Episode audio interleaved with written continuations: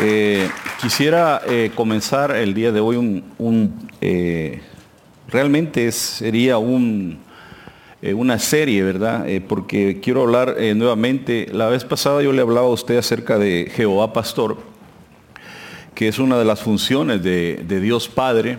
él es pastor, así como Cristo es el príncipe de los pastores y como dice Isaías que el Espíritu también los pastoreaba, ¿verdad? Entonces los tres pastorean pero quiero retomar un punto especial acerca del pastoreo de Dios y es que eh, quiero que vea conmigo, por favor, eh, nada más como eh, pues información para, para introducirnos. Dice Isaías 58:11, y Jehová te pastoreará siempre. Dígale que está a su lado, Jehová te pastoreará siempre. Y dice, en la sequía saciará tu alma. Fíjese el trabajo del pastor y engordará tus huesos y serás como huerto de riego y como manantial de aguas cuyas aguas nunca faltan. Entonces, eh, el trabajo del pastor, de Jehová pastor, es que siempre nos va a pastorear. Eh, luego dice eh, Isaías 49.10, en esta versión, dice, no padecerán hambre ni sed, ni ardor del sol les ofenderá porque aquel Señor que usa de tanta misericordia para con ellos, los conducirá y los llevará a beber en los manantiales de las aguas. Y este es el punto que quiero tomar eh, como referencia eh, para este tema, para esta serie. Y es que el Señor nos quiere pastorear eh, en los manantiales. Diga conmigo en los manantiales. Entonces el Señor eh, Jehová Pastor tiene eh, varios manantiales donde nos va a dejar pasar, porque Él nos lleva, Él nos guía. Note que aquellos que son guiados, aquellos que se dejan conducir, entonces nos va a llevar a estos manantiales y quiero que vea conmigo por favor en Génesis 16, 7, mire lo que dice. Cuando Agar llegó al manantial, ¿a dónde llegó? Eh, fíjese, que está en el desierto de, de Shur junto al camino que lleva a Egipto. ¿A dónde lleva el camino? Eh, ¿Y qué representa Egipto? Eh, lo podríamos aplicar de esta manera, entender que Agar iba rumbo al mundo, ¿verdad? Eh, en una aplicación. pero qué interesante que llegó a un manantial. Y entonces Dios le salió al encuentro. Mire qué, precioso el Señor, que muchas veces nosotros tomamos decisiones y el Señor nos sale al encuentro y nos dice, hey, ¿para dónde vas, verdad? ¿O no? Bueno, por lo menos en lo que decía en el versículo anterior, a los que son guiados, a los que se dejan pastorear por el Señor. Entonces él le salió al encuentro y le dijo, Agar, esclava de Saraí. Fíjese, cómo le recalca el Señor el título de esclava. No, bueno, y dice, ¿qué haces aquí? ¿A dónde vas? Y ella contestó, estoy huyendo de mi dueña. O sea, eh, terminemos. Entonces Dios le dijo, es mejor que regreses con ella y que la obedezcas. Fíjese que el Señor no le dijo, qué bueno, ¿verdad? Que te libraste de tu dueña, sino le dice, ¿sabes qué? Mejor regrésate. No quiero que te vayas al mundo. Pero lo primero que se encuentra es una fuente, un manantial. Y entonces eh, le dice el Señor, de mi parte yo haré que tengas tantos descendientes que nadie podrá contarlos. Ahora estás embarazada y vas a tener un hijo, ponle por nombre Ismael porque he escuchado tu llanto. Diga conmigo, he escuchado tu llanto. Eh, no, no, nadie que llora al Señor llora en vano. Dios siempre, oye, eh, que no conteste a tu tiempo es otra cosa. Porque a veces nosotros queremos que el Señor ya nos conteste, pero el Señor se toma su tiempo porque Él es Dios, pero Él sí había escuchado su llanto. Y entonces le sale al encuentro y le dice, ¿sabes qué? Eres esclava y yo quiero que te regreses, a pesar de que te están haciendo injusticia. La, la señora de Abraham, Sara, le dijo, mira, si no la corres, la voy a correr yo. Y qué tremendo, hermano, que la, sacó sin nada, sin herencia. No le dio nada, la, solo así la echó, sin agua, sin nada, se va con el muchacho. Eh, y el Señor, porque diga conmigo, el Señor es justo. y había escuchado el llanto de ella. Eh, hay una versión que dice, yo he escuchado el llanto del muchacho. O sea, el Señor había escuchado realmente al, joven en otras versiones. Pero fíjese que en el desierto de Shur lo que le pasó, entonces dice en el 16.13 al 14, después de que Dios le habló, Agar le puso por nombre a, la fuente, al, al lugar que encontró, tú eres el Dios que todo lo ve. Fíjese cómo le puso por nombre a ese manantial. ¿Cómo le puso?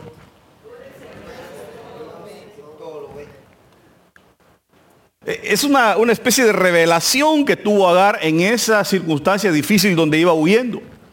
Eh, pregunto, ¿será que Dios eh, nos lleva solamente por lugares bonitos, por, por, por pastos verdes, como dice el, el Salmo 23, el Salmo del Pastor? ¿O será que algunas veces el Señor nos deja pasar por situaciones difíciles para hablarnos? Hay un versículo que dice, la llevaré al desierto y le hablaré a su corazón. Entonces, la voy a pastorear, dice una, una, versión, yo lo tengo más adelante, fíjese, la voy a pastorear hacia el desierto y para hablarle a su corazón. Entonces, el, Dios eh, usa todo tipo de circunstancias para hablarnos. En este caso, el Señor le sale al encuentro aprovechando que la mujer va angustiada, sin nada, echada de su casa, eh, Tremendo, hermano. Le hacían bullying. El, otro y la mujer también de Abraham le hacían bullying a esta sierva. Y el Señor no le dice que bueno que te escapaste, sino le dice, ve y afronta tu problema y sométete bajo tu señora porque yo la he puesto por autoridad tuya, fíjese. Y él le dice, yo, me, yo he visto tus lágrimas y yo voy a hacer justicia contigo. También te voy a dar una nación grande. Fíjese. Y entonces ella le pone por nombre, he visto al Dios que me ha visto. O sea, el, Dios que sí la veía, ahora ella pudo verlo a él, pudo ver a Dios. Eh, eh, es interesante en la, en, la, circunstancia que conoce a Dios y lo ve. Ahora ella le dice, desde entonces el manantial se llama pozo del Dios que vive y todo lo ve. Entonces hay uno de los, de los manantiales a los cuales Dios nos quiere llevar y es este. Al, al manantial que se llama pozo del que vive y todo lo ve. A ese manantial nos quiere, es uno de los manantiales. Porque yo le dije, ¿verdad? Una de las funciones de Jehová Pastor es que nos guía hacia los manantiales. Entonces Dios te lleva a este manantial, a este pozo, en donde Él vive y Él todo lo ve. Fíjese, todo lo ve. Las injusticias, las justicias, todo lo ve. Y, nosotros no somos quienes para tomar eh, en nuestras manos la justicia, porque el, Señor dice, mía es la venganza, yo pagaré. Ahí es donde tenemos que entender que Él es el que pelea por nosotros. Dígale que está a su lado, Él pelea por nosotros. Qué, tremenda revelación la de esta mujer. Ve a Dios y le pone ese nombre. Es una revelación tremenda. Entre las cuales eh, ciudades Tacades y Bered. Bueno, eh, luego Génesis 24:15. Todavía no había terminado de orar el mayordomo cuando llegó Rebeca con su cántaro. ¿Cuántos quieren que se les aparezca el Dios que todo lo ve? En el tiempo de las, de las injusticias, de lo que sea que estés pasando, ahí tienes que pedir ese pozo, ese manantial. Ser pastoreado, ser guiado a ese pozo porque ahí vas a ver a Dios. Y es donde vas a recibir una bendición, porque le dijo, voy a bendecir al, muchacho y lo voy a hacer una nación grande también. ¿Cuántos quieren bendición? Vaya. Pero ahora eh, dice, todavía no había terminado de orar el mayordomo cuando llegó Rebeca con su cántaro al hombro. Era hija de Betuel.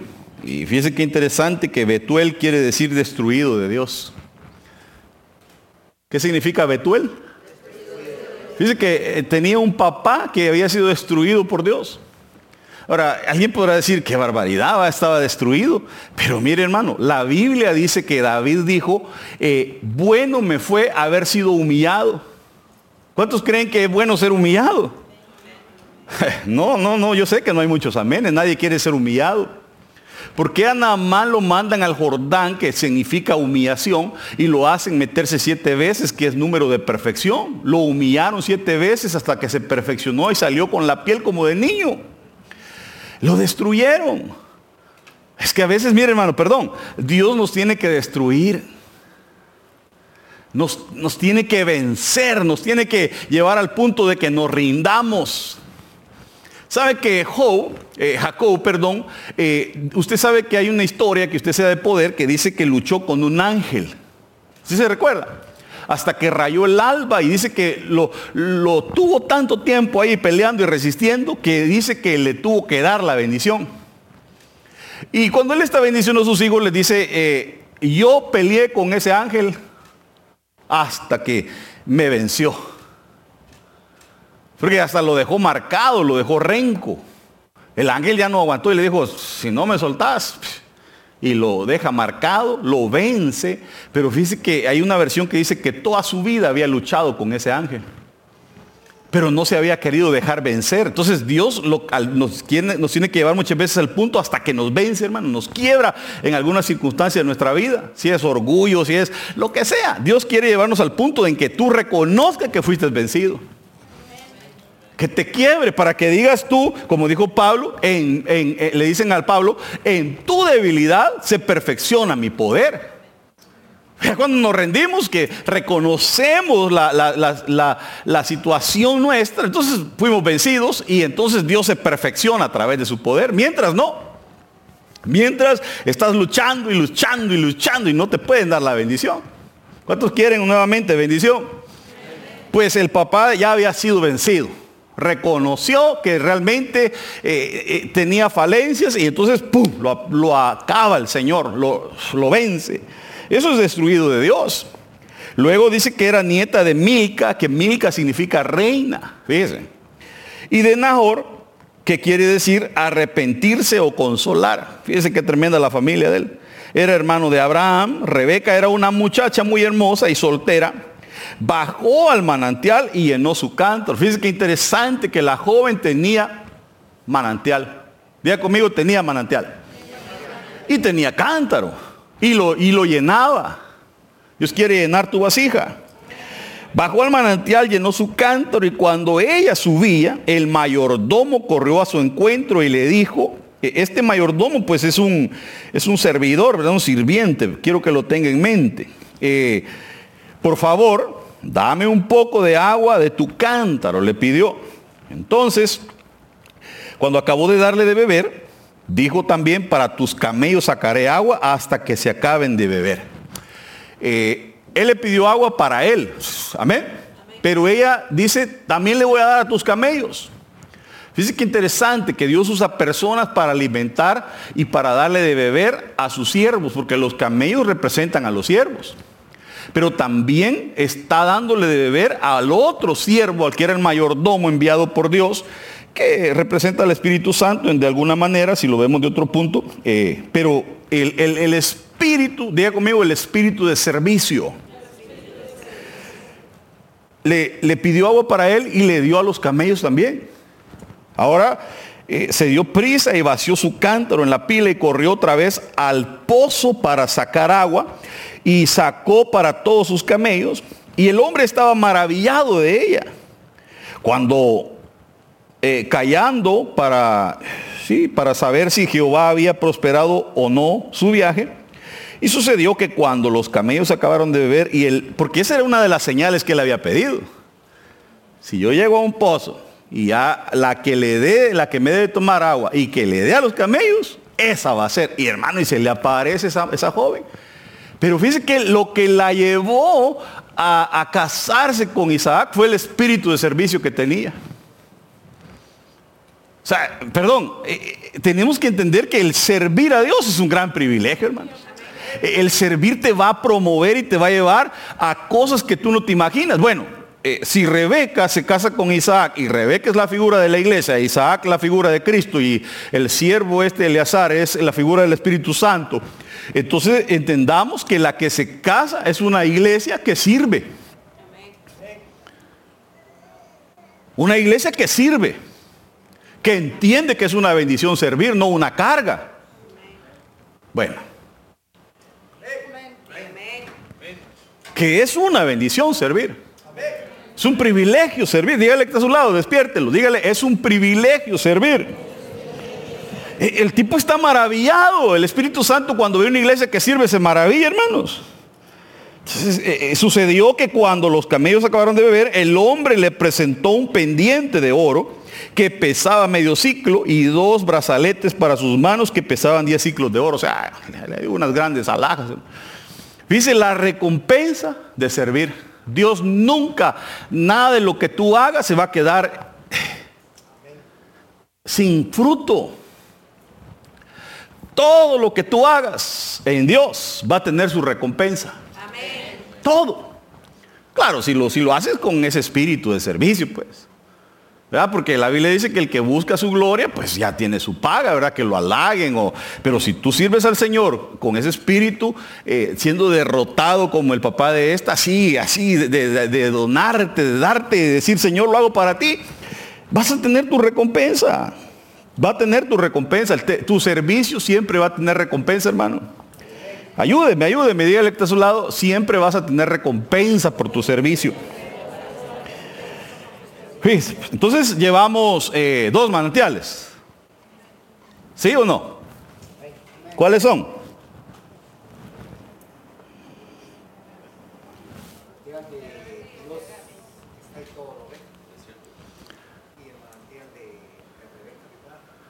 Ah, más o menos ahí, solo el hermano la lleva. Los demás. Bien, gracias. Génesis 26, 19. Un día los sirvientes de Isaac estaban abriendo un pozo en el valle y descubrieron un manantial. Fíjense. Pero los pastores de Gerar se pelearon con los pastores de Isaac, pues decían que esa agua les pertenecía. Por eso Isaac le llamó a ese pozo Esec. Esec. ¿Cómo le llamó? Esec. Que quiere decir pelea, rencía. Ahora, eh, cuando uno va abriendo pozos, Perdón hermano, no siempre te van a funcionar. La gente piensa que solo es abre el pozo y lo encuentras. A veces lo que te resulta son peleas. A veces empezar algo lo que resulta es una pelea. Comenzar algo. Pero no por eso uno va a detenerse en abrir pozos. Hello. Si algo no te funciona, no importa. No te funcionó, déjalo a un lado y sigue buscando. Sigue buscando. Dígale con el que está a su lado, sigue buscando. Eh, luego hicieron otro pozo, pero también pelearon por él. Por, es por, por lo que Isaac le puso por nombre pleito, que es Sit, eh, que en el diccionario dice que es oposición o acusación. Entonces, cuando uno eh, abre otro pozo, tal vez el primero no te funcionó, vas con el segundo y siempre, tal vez en este lo que te vas a encontrar es oposición. En uno hubo pleito, en el otro hubo oposición. Siempre hay gente que está, no, yo no estoy de acuerdo. Yo no sé por qué el pastor toma esas decisiones. No, tal vez no funcionó, pero eso no, no nos detiene. Tenemos que seguir abriendo pozos. Dígale al que está a su lado, sigamos abriendo pozos. Eh, yo una vez le conté que este, me parece que es, y se me olvida siempre, me parece que es Abraham Lincoln, que él eh, trató y trató y trató y trató de ser presidente y no le pegaba, hermano, siempre fallaba y fallaba hasta que, pero fíjese que nunca se dio por vencido hasta que quedó. Y un día de estos iba en el frío en un lugar y vi un rótulo de eso que estaba la foto de él y decía, falló la primera vez, falló la segunda vez, falló la tercera vez, falló la cuarta, la quinta, pero al final lo logró, decía. Entonces, no porque falles en abrir un pozo te vas a dar por vencido. No porque falles en un negocio o falles en un intento, en un matrimonio, en lo que sea, te vas a dar por vencido. Sigue abriendo ese pozo, sí, abre otro. Abre otro y de repente le vas a pegar. Le vas a pegar al clavo. Y entonces siguieron abriendo, abriendo, abriendo. Dice que este no le funcionó. Pura oposición y acusación hubo. Fíjese. Luego se, dejó se alejó de ahí y volvió a abrir otro pozo y ya nadie peleó. Entonces lo llamó libertad. Rehobot. Ya conmigo, libertad. Que quiere decir lugares anchos y le llegó el tiempo de la expansión, hermano. Le llegó el tiempo del crecimiento, le llegó, porque mire, eh, no porque no te esté funcionando un pozo, ya fracasaste. Alguien podrá decir, no, mire, abrí un pozo y no le funcionó. No, hombre. Calma, cálmese y déjelo. Sigue abriendo otro y otro y otro y de repente te llega la expansión. ¿O no? Y Dios nos quiere llevar a ese pozo, a ese manantial, al Reboot. Diga conmigo Reboot, que son lugares anchos. Pues dijo, al fin Dios nos ha dado libertad para prosperar en este lugar. Le llegó la prosperidad, hermano. Pero fue perseverante. Tuvo perseverancia. Diga conmigo perseverancia. Ay, perdón que lo haga repetir, pero es para que no se duerma. Va. Porque yo lo que me interesa es que aprenda. Eh, miren lo que dice. Bueno, espero que hasta ahí estemos claros. Estoy tocando los manantiales, pero no estoy dando tanta explicación. Usted, usted revise cada uno. Eh, Génesis 36, 24 dice, los hijos de Sibón fueron Allá y Aná. Este Aná es el que halló manantiales en el desierto. Fíjese dónde los halló. Y este lo, lo puse entre medio para que usted vea que hay que tener cuidado con los manantiales porque de pronto podemos estar siendo pastoreados hacia un manantial que no es de Dios. Fíjense, pues, es un, eh, un manantial en el desierto. No porque aquellos hayan hallado un manantial en el desierto, quiere decir que todos los manantiales en el desierto son buenos. Por ejemplo, en el desierto hay un manantial que se llama Elim, que ya lo voy a explicar. No sé si hoy o mañana o cuándo, pero lo voy a explicar. Eh, está el que encontró a Agar, que acabamos de ver, que era de parte de Dios, el pozo del Dios viviente, del Dios que ve y, me, y lo vi. Pero ahora dice que este Aná eh, halló un manantial en el desierto mientras cuidaba los asnos de Sibeón. Fíjense lo que era pastor de asnos, pastor de burros. Este Aná es el que descubrió en otra versión, dice, y esto me llamó la atención. Este Aná es el que descubrió los mulos en el desierto. Fíjense cómo hace la comparación de una Biblia a la otra, los traductores, de, de manantial a mulo. Y alguien podrá decir, pero ¿y qué tiene que ver un manantial con un mulo? ¿Verdad? Porque la Reina Valera contemporánea dice encontró un manantial. Y ahora la Reina Valera en la, en la, en la versión 10 eh, revisada dice que encontró mulos. ¿Sí está aquí?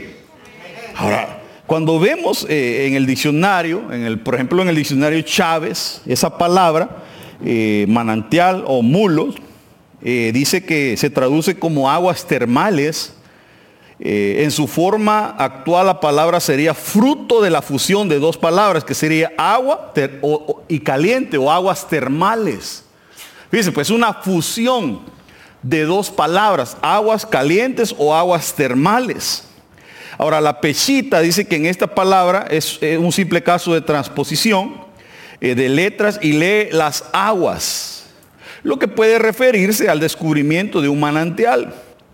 Pero cuando se usa la traducción mulos, es para pura conjetura, dice el diccionario. O sea, eh, una idea anticipada de, lo que, de algo que se tiene, de, una idea que se tiene de aquello. Ahora, ¿por qué usan la palabra mulo? Porque es una eh, fusión de aguas calientes. Diga conmigo, fusión. O sea, una mezcla de palabras. Y lo que está diciendo es la, la, la conjetura de la palabra al usar mulo es porque el mulo viene de una mezcla. Nace de dos animales y, lo curioso del mulo es que no se puede reproducir, es estéril. Fíjense qué tremendo. Está hablando de una mezcla. Diga conmigo, mezcla. Por eso es que cuando vemos esta palabra, y, no le voy a dar versículo, solo le voy a dar uno, para que usted amarre y, descubra, dice que se, encontró Absalón con los sirvientes de David e iba Absalón en un mulo. No sé si logra ver o se lo agrando. ¿En qué iba? Y el mulo se entró debajo del, espeso y grande alcornoque y se le enredó la cabeza en el alcornoque y quedó, ¿cómo quedó? Entre el cielo y la tierra, en un lugar intermedio. Pero porque, fíjense que este, este Absalón representa al anticristo y el mulo representa la doctrina de él del último tiempo. Eh, eh, lo que lo mueve a él. Entonces vemos que realmente las mezclas no nos llevan a Dios. Las mezclas nos dejan entre el cielo y la tierra, hermano. No te llevan a Dios. Realmente, el, mire, hablando de transportes, ya que este era un transporte de este, las mezclas no te van a llevar a Dios, te van a dejar entre el cielo y la tierra.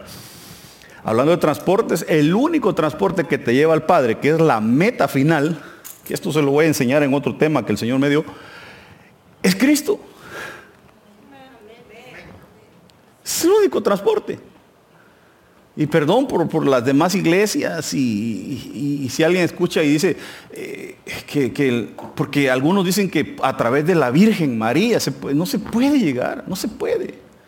Y perdón que toque esto, pero sin ofender a nadie, pero, pero la Biblia nunca dice que ella lleva al Padre. No dice que ella puede interceder por nosotros.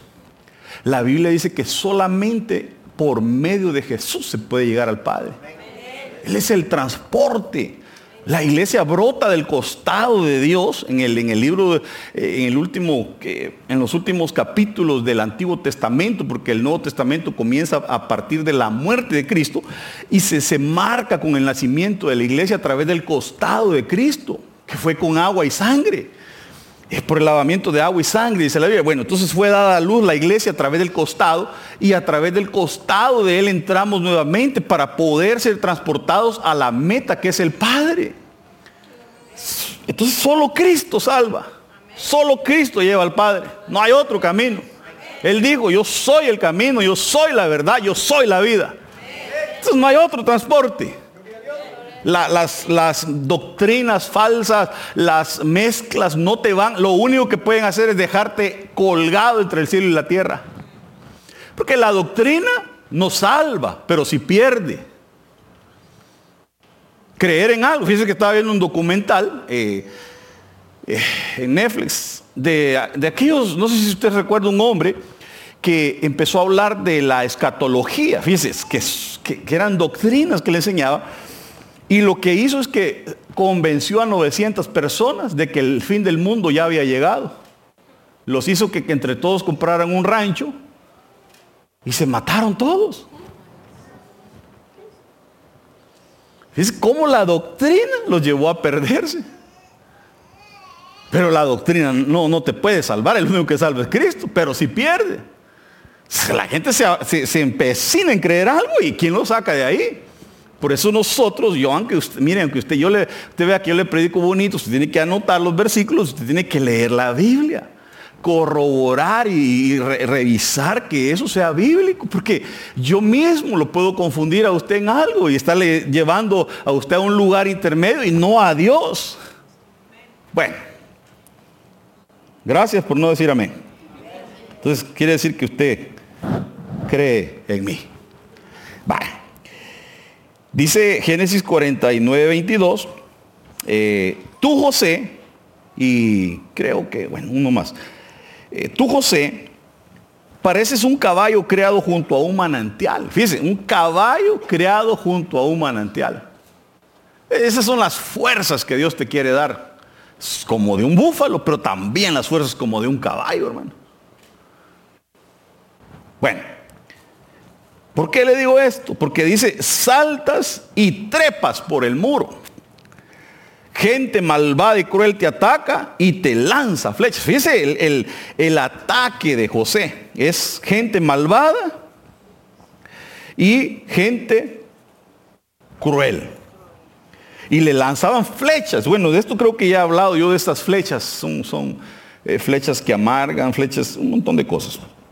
Pero tú mantienes firme tu arco. O sea que eh, tenía arco, porque un padre, un, valiente, tiene que tener arco para poder lanzar a sus hijos.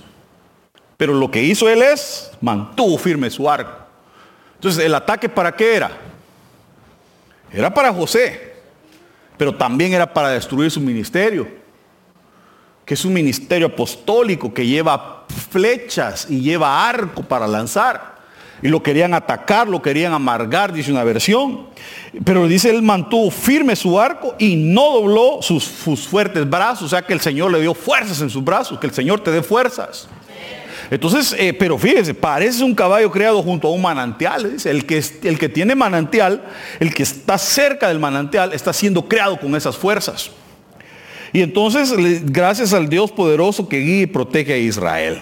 Entonces alguien dirá, pero yo para qué quiero las fuerzas como de un caballo para, para saltar los muros, pastor, ¿de qué me va a servir? Bueno, veamos algunos versículos, por favor. Dice 2 de Samuel 22, 30 en la nueva traducción viviente. Con tu fuerza puedo aplastar a un ejército, con mi Dios puedo escalar cualquier muro. Si Dios va contigo, no hay muro que te pueda detener. Está grande, no importa, lo escalas. Y para eso te da fuerzas en las manos, para escalar. Para escalar se necesita fuerza en las manos. Mira ahora lo que dice eh, aquí. Levantad banderas sobre los muros en Jeremías 51. Levantad banderas sobre los muros de Babilonia. Fíjese, el levantar bandera es, eh, cuando alguien pone una bandera, es una bandera de conquista. El tomar la bandera de otro es lo conquistó y el poner bandera es que tú conquistaste. Eso es lo que hace cualquiera. Sube un monte altísimo que nadie había subido y pone una bandera diciendo, aquí yo, aquí mis chicharrones truenan, y pone la bandera. Eso, por eso hay banderas que representan. Ahora, entonces dice, pongan bandera, levanten esa bandera sobre los muros, pónganlos y digan estos muros, ah, porque miren hermano, pueden haber áreas de pecado en nuestra vida, áreas en las que fallamos, babilónicas, que te quieren conquistar, pero lo que tienes que hacer es poner la bandera de Dios ahí. Y decir en el nombre de Jesús, esta área la voy a vencer por el poder de Dios que va contigo, refuerza la guardia, dice poner centinelas, disponer eh, celadas, porque deliberó el Señor y aún pondrá en efecto lo que dijo sobre los moradores de Babilonia. Entonces el Señor te da fuerzas como de un caballo para conquistar muros. Dígale que está a su lado para conquistar muros. Esta versión dice José es un retoño fértil, fértil retoño junto a aguas, cuyas ramas trepan por el muro. Estas son las ramas trepadoras y los retoños lo que representan son los hijos. Así como José recibe las fuerzas para escalar muros, para, para, como un caballo para saltar los muros, sus hijos también reciben las mismas fuerzas y se vuelven trepadores de muros. Cae la unción de un padre sobre un hijo. Cuando un padre es conquistador, los hijos son conquistadores. Cuando un padre traspasa muros y escala muros, sus hijos también les cae la bendición y se vuelven ramas trepadoras. Fíjense, eh, trepar se dice saad, que es andar de aquí para allá, paso regularmente hacia arriba, hacia arriba, que siempre va mire, buscando las cosas de arriba, es extenderse. Y también dentro de los significados de trepar es ser conducido, que se deja guiar. Entonces el que conquista, el que trepa, el que salta muros es uno que se deja guiar. Amén. Bueno, Éxodo 15, 27, ya voy llegando. Al tiempo, pues, el tema no. Después de esto, los israelitas se fueron a Elim, ya conmigo Elim, es uno de los que le hablaba, y allá acamparon en un lugar donde había 12 manantiales y 70 palmeras. ¿Qué había? Eh, era un manantial que se llamaba Elim. Ese es uno de los manantiales que el Señor nos lleva. Fíjense, pues, Dios te quiere llevar a Elim. Pues no a la iglesia, sino a este manantial. Fíjese, a Elim. ¿Por qué? Porque el 12 lo que significa es número de gobierno. Usted que ha estudiado numerología en, en la doctrina básica. Sí, es en la básica que se enseña eso, ¿no? Ni en la básica. Intermedia. Bueno. Y si no, pues usted tiene que estudiar numerología. Eh, 12 número de gobierno, los 12 apóstoles eh, que van a estar eh, gobernando uno cada tribu de Israel. Bueno, usted sabrá. Eh, pero 70, lo que significa el número 70, es allí. ¿Qué es? Que es la letra número 16 del alefato hebreo porque su valor numérico es, es 70. Yo no sé si usted sabe, pero las letras del alefato hebreo tienen valores numéricos. Y cuando uno tiene una palabra en hebreo, uno puede sumar sus valores numéricos para sacar el valor de la palabra. Pero bueno, 70 eh, es el número eh, de Allín, que Allín en, el alefato, eh, o en el, hebreo antiguo, que algunas veces yo le he puesto ahí, se hace como un ojito. Ese es Allín, se, se dibujaba como un ojo. Y eso quiere decir, allí quiere decir ojo, visión o ver. Fíjense, primero es 12, porque habían 12, ¿qué? Manantiales. Y 70 palmeras. Entonces te lleva al Señor Elim donde hay gobierno, porque es para que reconozcas el gobierno, pero también para que conozcas el número 70, que es allí. Ahora, ¿qué es allí? Si su significado es ojo, visión.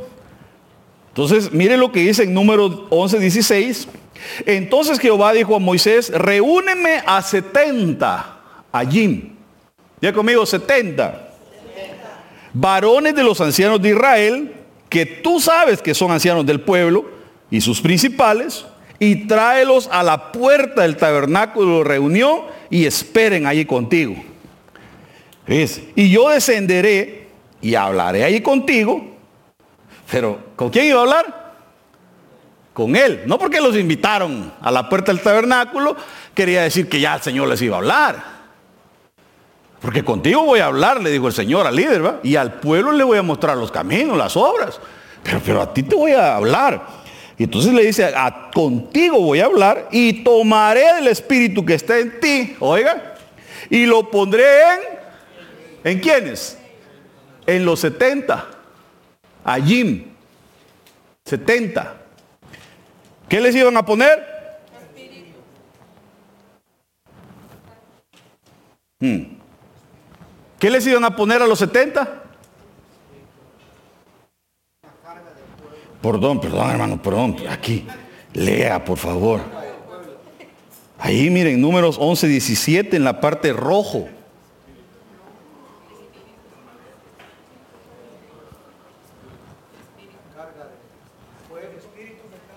¿Qué les iban a poner los 70? ¿La carga del pueblo? El espíritu que había en Moisés. No dice lo voy a llenar del Espíritu Santo.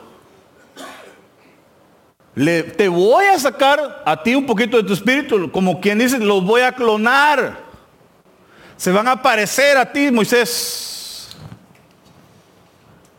¿Sí, ¿sí está aquí, hermano? ¿Qué es 70 entonces? ¿Qué es allí?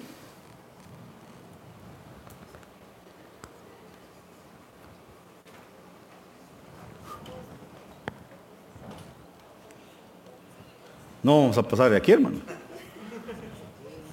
70 es allí. Y les dice, tráemelos, voy a hablar contigo y voy a tomar del espíritu que está en ti. Pero fíjense que es con e, e, e minúscula, no va a creer usted, ah, no, es que era el Espíritu Santo. No, no, no. Espíritu con E minúscula. Aclaro, cada vez que se menciona el Espíritu Santo tiene E mayúscula porque es un nombre propio. Entonces, toman del espíritu de Moisés. Dios, usted sabe, por ejemplo, Josué y Caleb tenían un espíritu diferente. Dice, pero no era el Espíritu Santo, era, eh, la forma de ser de ellos, de lo que estaban llenos, de lo que creían. Entonces le dicen a Moisés, voy a tomar de tu espíritu y le voy a poner a estos 70.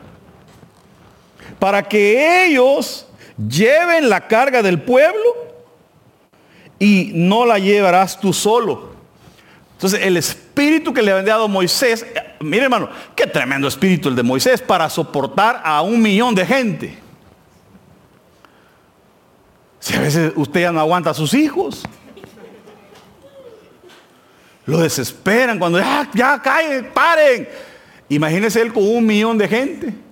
Niños, mujeres quejándose. Imagínese un millón de gente diciendo queremos comer carne. Un millón, hermano, un millón.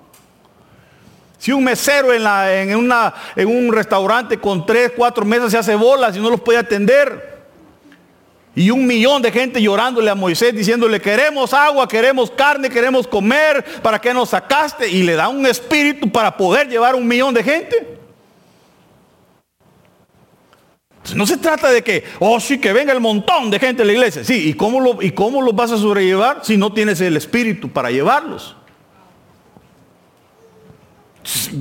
Hay, tiempos de Dios. Y tenemos que entender los tiempos. Y la Biblia dice que los tiempos de Dios son hermosos y que son perfectos. pero, pero levanta un hombre con un espíritu y ahora le dice, ese mismo espíritu lo voy a poner en 70 y empieza a dividir la carga. E, es un, error de un líder no eh, eh, compartir la carga del ministerio con otros líderes que puedan tener su espíritu para poder llevar esa carga y quererla llevar sola. Yo me recuerdo que yo me crié en una iglesia en donde el pastor era el que tenía que hacer todo, hermanos. El pastor, bueno, hasta le hacían una casa pastoral a la par de la iglesia para que viviera ahí. Ahí lo querían tener. Y el pastor vivía de la libra de frijoles que le llevaba el hermano, de la libra de arroz que le llevaba el hermano, el pollo que le llevaba el hermano ahí vivo. Y con eso, y el pastor tenía que ir a visitar. El pastor tenía que ir a evangelizar. El pastor predicaba, el pastor hacía todo, hermano. Cuando la Biblia dice en Efesios 4, 12 y 13 que dice que él dejó cinco ministerios apóstoles, pastores, profetas, evangelistas, maestros, para que edifiquen al pueblo, para que hagan la obra del ministerio. Ah, no, pero la gente, el pastor no me ha venido a visitar.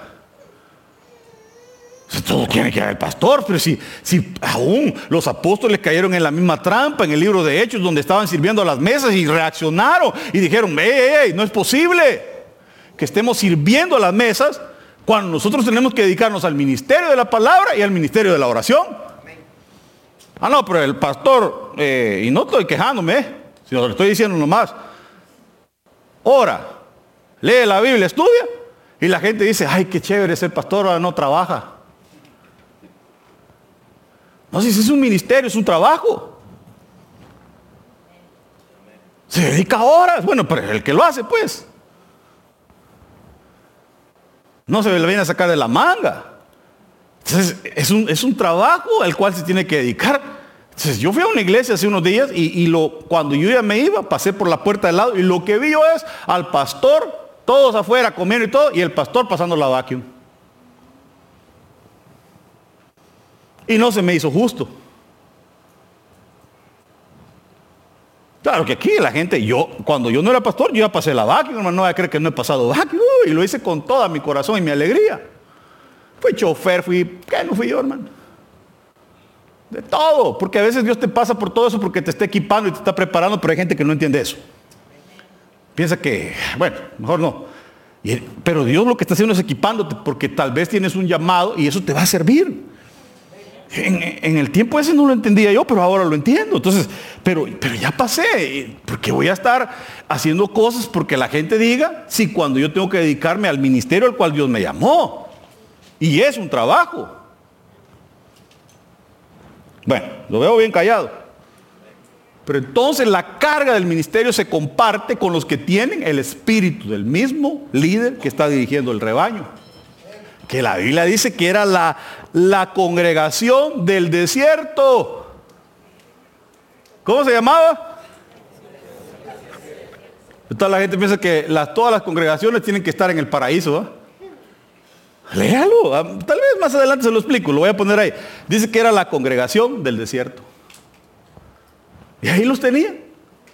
Y ahora le ponen el mismo espíritu para ir en el desierto pastoreando con, con, con él. Entonces Dios quiere darte allí.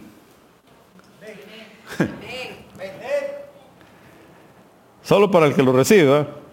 Dios quiere darte allí. Porque yo no, sé, yo no entiendo por qué la gente piensa que estar lleno, cuando habla de las llenuras, es solamente estar lleno del Espíritu Santo y hablar en lengua. Si el Señor no quiere llenar de un montón de cosas, hermano. Ese sería un tema muy interesante.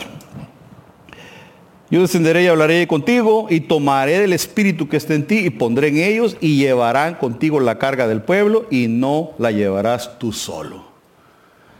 Un tiempo de reposo. Pero pues le pusieron a los 70 ese allín, les dieron el espíritu del líder. Creían en él. Bueno, Póngase de pie. Se me acabó el tiempo. Después vamos a seguir porque aquí sigue hablando de los de otros 70. No voy a, a, profundizar tanto en los 70, solo un par de ejemplos. Pero bueno, después vamos a hablar de eso. Padre amado, bendice Señor tu palabra el día de hoy. Siembra esta palabra en nuestros corazones, Señor. Yo sé que tú hablas de diferentes maneras, Señor. Hoy te pido, Señor, que primeramente guardes esa palabra en mi vida, Señor que pueda tener esos brazos fuertes. Sostener bien el arco, Señor, y no soltarlo, entendiendo que el llamado es tuyo, Señor. Y que a pesar de que muchas veces, Señor, abrimos pozos y no funcionan, no importa, Señor. Tú estás con nosotros. Llegará el día en que, Señor, se abrirá el pozo de la expansión. Todo a tu tiempo, Señor.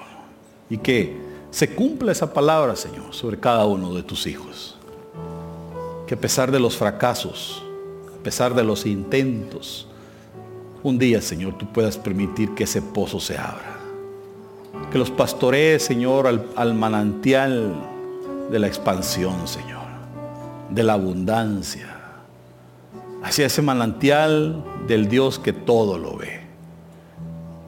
Que aún en medio de las injusticias te manifiestas como un juez justo, Señor. En el nombre de Jesús te doy gracias. Bendigo tu palabra y envío a tu pueblo en paz, Señor, a sus hogares, entendiendo que tú seguirás hablando por medio de tu Espíritu Santo a sus corazones. En el nombre de Cristo Jesús. Amén, amén y amén. Gloria a Dios. Gloria a Dios. Aleluya. Dios me lo bendiga, me lo lleve con bien a su casa y nos vemos mañana a las 9 de la mañana.